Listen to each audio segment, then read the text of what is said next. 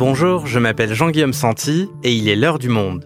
Aujourd'hui, on se demande si les athlètes pourront se baigner dans la Seine pour les JO de Paris en 2024. C'est l'objectif en tout cas que s'est fixé il y a plusieurs années la maire de Paris, Anne Hidalgo. L'an prochain, des épreuves de natation, de triathlon et de paratriathlon devront se dérouler dans le mythique fleuve entre le pont Alexandre III et le pont de l'Alma à deux pas de la Tour Eiffel. Et en 2025, ce sont même les franciliens qui seront autorisés à se baigner dans des endroits bien définis du cours d'eau. Nager dans la Seine, c'est pas simplement pour les JO, c'est aussi euh, avoir un leg, un héritage écologique à l'issue des Jeux, un fleuve qui redevient vraiment euh, propre.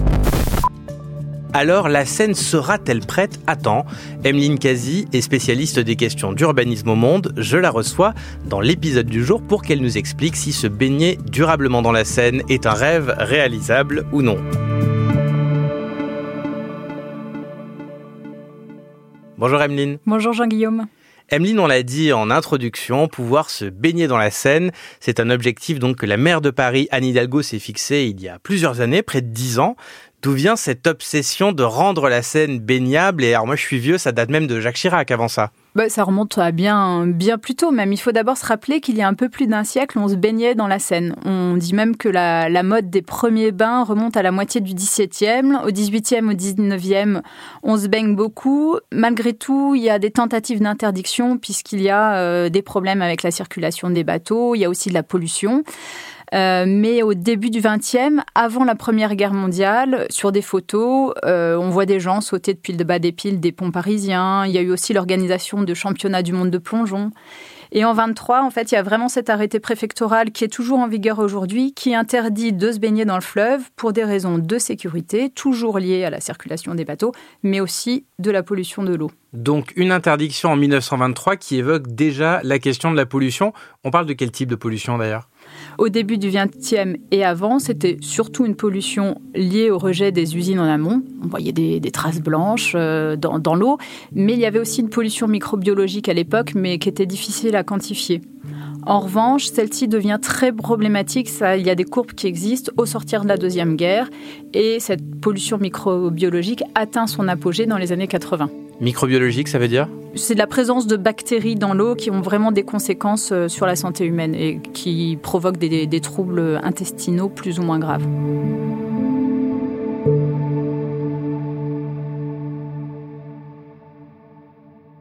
Et c'est donc dans ce cadre-là, puisque tu parles des années 80, que Jacques Chirac annonce qu'il va rendre euh, la Seine baignable. Il n'y arrive pas et qu'on en arrive à aujourd'hui. C'est ça. En fait, Anne Hidalgo a hérité de cette obsession qu'on attribue à Jacques Chirac. Jacques Chirac, maire de Paris, en 88, lorsqu'il brigue un troisième mandat à la mairie, il promet que, donc je le cite, dans cinq ans, on pourra à nouveau s'y baigner. Et il y a cette haute scène mythique en 90 sur le plateau de la Marche du siècle où il assure, euh, je le cite toujours, dans trois ans, j'irai me baigner dans la Seine devant témoins pour montrer que la Seine est devenue un fleuve propre. Au dernier recensement, plus de 25 poissons différents trouvaient des conditions de vie adéquates dans la Seine. Voilà pourquoi j'affirme que l'on peut rendre un fleuve propre. Et j'ai d'ailleurs indiqué que dans trois ans, j'irai me baigner dans la Seine devant témoins pour montrer que la Seine est devenue un fleuve propre. On le sait, il s'est jamais baigné. Et donc, c'est à présent Anne Hidalgo, la nouvelle maire de Paris, qui tient les mêmes propos et qui, d'ailleurs, pas plus tard que la semaine dernière, devant quelques journalistes, dirait qu'elle irait nager très prochainement dès qu'elle le pourra dans la Seine. Ok, donc on verra bientôt si Anne Hidalgo euh, parviendra à se baigner là où Jacques Chirac avait échoué. Et donc tout ça, ça se fait en prévision des Jeux Olympiques de 2024, c'est bien ça? C'est ça, mais c'est un peu plus complexe que cela. Il y avait déjà des travaux engagés pour rendre la Seine plus propre, restaurer l'écosystème.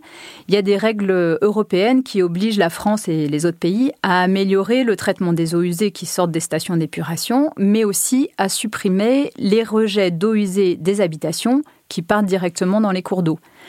Ensuite, il se trouve que pour tout un tas de raisons, des raisons de terrain disponible, de proximité du Stade de France, euh, proximité de Paris aussi, il a été proposé d'implanter le village olympique qui va loger les athlètes à cheval sur les communes de Saint-Ouen et de Saint-Denis, au nord de Paris. Or, ce terrain se trouve en bord de Seine, même de part et d'autre d'un bras du fleuve. Et c'est à partir de là que tout le récit autour de fleuve s'est construit. L'idée d'y organiser des épreuves, mais aussi le concept de la cérémonie d'ouverture qui se tiendra sur le cours d'eau et non plus comme traditionnellement dans un stade, Mais pour que les épreuves de nage en eau libre, de triathlon et de paratriathlon puissent se tenir, encore faut-il que l'eau respecte les normes sanitaires. Mais l'idée, c'est bien sûr que ça aille au-delà des JO. C'est pas uniquement dans le cadre de ces épreuves et ensuite, c'est bon, la Seine pourra redevenir polluée. Oui, non, c'est ça. Maintenant, en fait, les Jeux, les Jeux olympiques et paralympiques, c'est dans le cahier des charges, doivent léguer un héritage. Et donc, tous ces travaux qui sont entrepris pour les Jeux vont servir ensuite aux, franciliens. Parce que on ne parle pas seulement des Parisiens, on parle vraiment des habitants euh, de l'île de France. Ça va bien au-delà de Paris, cela passe à l'échelle de la métropole. Et il sera possible, l'idée en fait, c'est qu'il soit possible de nager à nouveau dans les rivières, comme ça se pratique déjà dans d'autres villes européennes, Bâle en Suisse, Copenhague au Danemark, euh, à Oslo aussi, on se baigne euh, dans le fjord maintenant. Et c'est d'autant plus important, Emeline, qu'avec le changement climatique, avoir des, îlots de fraîcheur dans les grandes zones urbaines est d'autant plus crucial. Oui, c'est ça. Il y a déjà une dimension de loisir. On pourra aller se baigner, euh, faire un plouf en sortant du bureau. Mais ces lieux de fraîcheur sont autant d'atouts pour une métropole qui se prépare à affronter des, vagues de chaleur de plus en plus importantes dans les décennies à venir. Et donc, il y a eu un appel euh, à manifestation d'intérêt, comme on dit euh, en urbanisme, pour savoir en fait quelles communes étaient prêtes, avaient envie d'accueillir une, une baignade. Il y a une petite vingtaine, une 16, il me semble, de communes d'Île-de-France qui ont répondu. Donc, elles sont baignées par la Seine ou la Marne qui sont candidates à l'aménagement de ces plages et on devrait savoir très prochainement cet automne euh, quels lieux ont été retenus.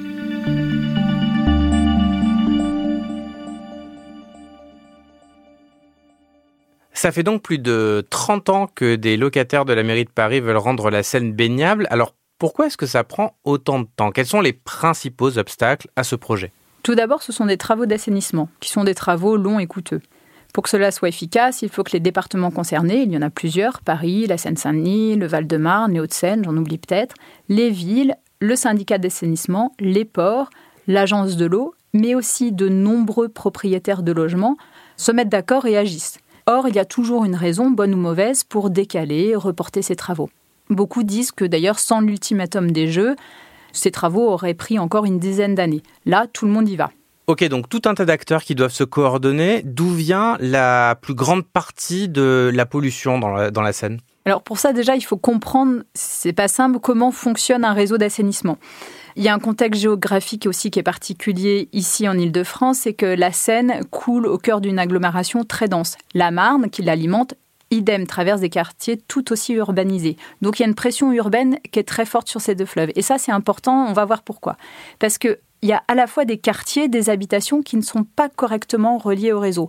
Pour des raisons historiques, pour euh, des quartiers qui ont poussé euh, trop rapidement après-guerre et pour lesquels les raccordements n'étaient pas prêts, et parce que parfois il y a des négligences aussi euh, lorsqu'on divise des parcelles, qu'on reconstruit une maison.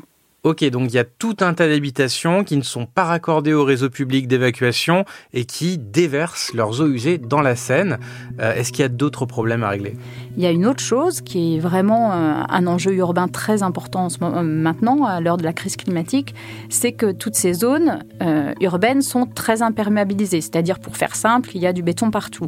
Or, quand il pleut, l'eau ne s'infiltre pas sur place, mais tombe dans les égouts.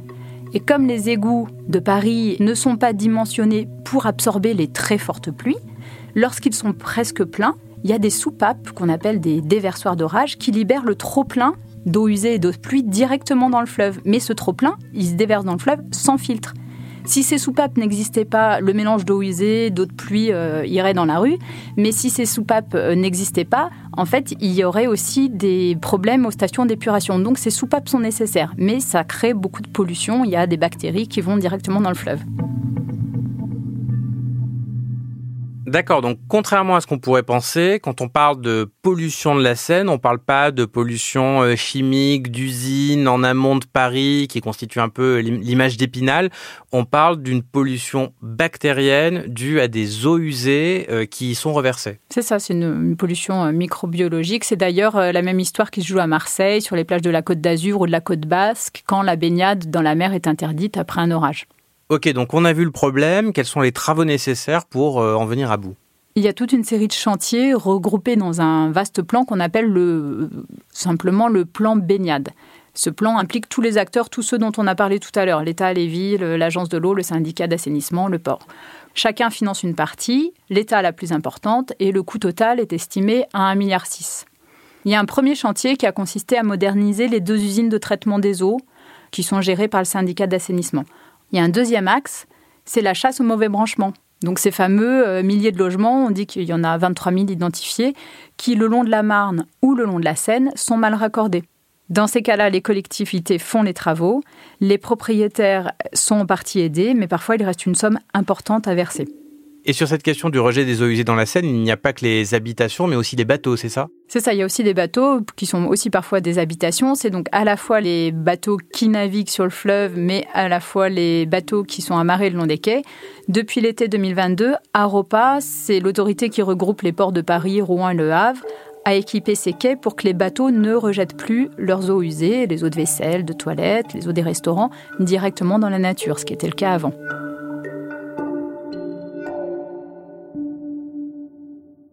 Et alors, dernier point, tu nous disais que lorsqu'il y avait des gros orages, le réseau déversait directement le trop-plein euh, des eaux usées dans la Seine. Qu'est-ce qu'on peut faire pour lutter contre ça? C'est tout le troisième axe et c'est peut-être le plus important en fait. Le troisième axe de ce plan consiste à donner plus d'inertie, c'est-à-dire de capacité de stockage au réseau parisien qu'il ait en quelque sorte plus de capacité à absorber les très fortes pluies, à faire tampon au moment des orages, pour éviter que les déversoirs dont on a parlé tout à l'heure, les soupapes du réseau, ne vident systématiquement le trop-plein dans le fleuve. Et donc pour ça, on construit des bassins, c'est ça? C'est ça, il y en a plusieurs, où il y a c'est plusieurs bassins plus ou moins gros. Il y a aussi une grosse canalisation qui sont construits en amont de la Marne et de la Seine. Mais le plus monumental, c'est celui qui est en cours de construction derrière la, la gare d'Austerlitz, dans le 13e arrondissement à Paris.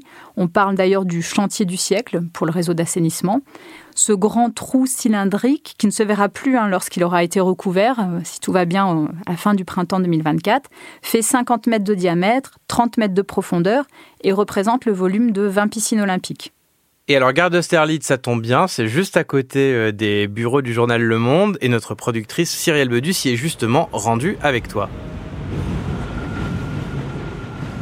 Alors, nous sommes donc dans le quartier de la Gare d'Austerlitz avec Emeline. On est boulevard de l'hôpital pour être plus précis, dans le 13e arrondissement donc, sous le métro aérien. On est vraiment à deux pas de l'hôpital de la Piquet-Salpêtrière. Il est 9h30 et avec une poignée de journalistes, on attend l'équipe de la mairie de Paris qui va nous faire visiter le chantier de ce fameux bassin qui permettra de faire tampon euh, en cas de forte pluie et donc de se baigner dans la Seine. Donc là, on fait l'équivalent de, de 10 étages à pied en descente dans un escalier. Prenez votre temps tout le monde Je suis Samuel Colin Canivez, responsable des grands travaux du réseau d'assainissement parisien. Là, nous sommes devant l'emprise du bassin, donc circulaire, qui fait 50 mètres de diamètre et 30 mètres de profondeur. Ce bassin, il a une vocation, c'est de participer à l'effort de limitation des rejets dans la Seine. Plus on limite les rejets d'eau unitaire, c'est-à-dire un mélange d'eau usée et d'eau pluviale, qui peuvent se produire pendant les épisodes pluvieux, plus on améliorera également sa qualité sanitaire, c'est-à-dire les critères sanitaires de baignabilité qui permettent de retrouver la Seine comme baignade, comme elle l'était comme site de baignade, comme elle l'était en 1923. Euh, et donc cet ouvrage, dans la mesure où il va permettre de stocker des eaux pendant les épisodes pluvieux, donc de les détourner de leur chemin habituel, avant rejet au milieu naturel, de les mettre dans ce grand volume qui fait près de 50 000 m3, et donc on dit souvent ça fait l'équivalent de 20 piscines olympiques. On attend que l'orage passe, et une fois que l'orage est passé, les égouts ne sont plus saturés, donc on pompe l'eau de ce bassin, on la remet dans le milieu euh, du réseau d'assainissement, elle s'écoule gravitairement jusqu'en station d'épuration, et là elle est traitée avant rejet au milieu naturel en aval de Paris. Donc tout le volume qui aura transité dans le bassin, c'est des volumes qui auront été évités en pollution directe euh, au, milieu, euh, au, milieu, naturel qu'est la Seine au droit du pont Austerlitz. Donc on a des machines qui ont creusé le terrain avec différentes couches, hein, des couches d'argile, euh, des, couches plus profondes. Et tout a été évacué par euh, un engin de terrassement qui était, ici, qui évacuait, qui mettait sur euh, des camions. Et les camions faisaient un, peu moins de 800 mètres jusqu'au port de Sterlitz, à la Seine là, pour partir, pour évacuer les déblais par voie fluviale. Bah, merci beaucoup.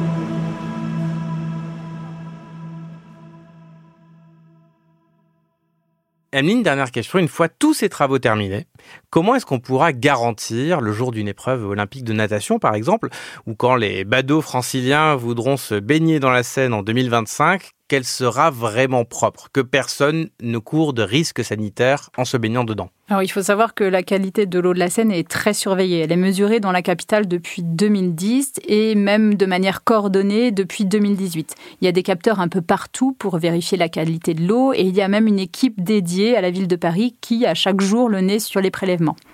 Et l'idée donc est de vérifier que l'eau soit conforme aux normes sanitaires. Tout est réglementé et il ne faut pas dépasser un certain seuil pour les bactéries d'origine fécale et les entérocoques intestinaux.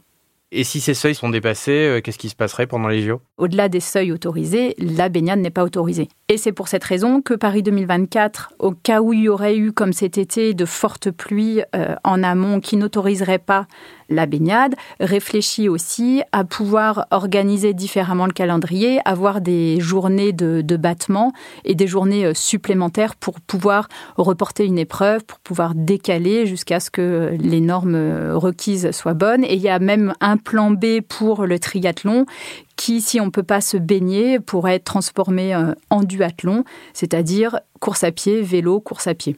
Merci Emeline. Merci Jean-Guillaume.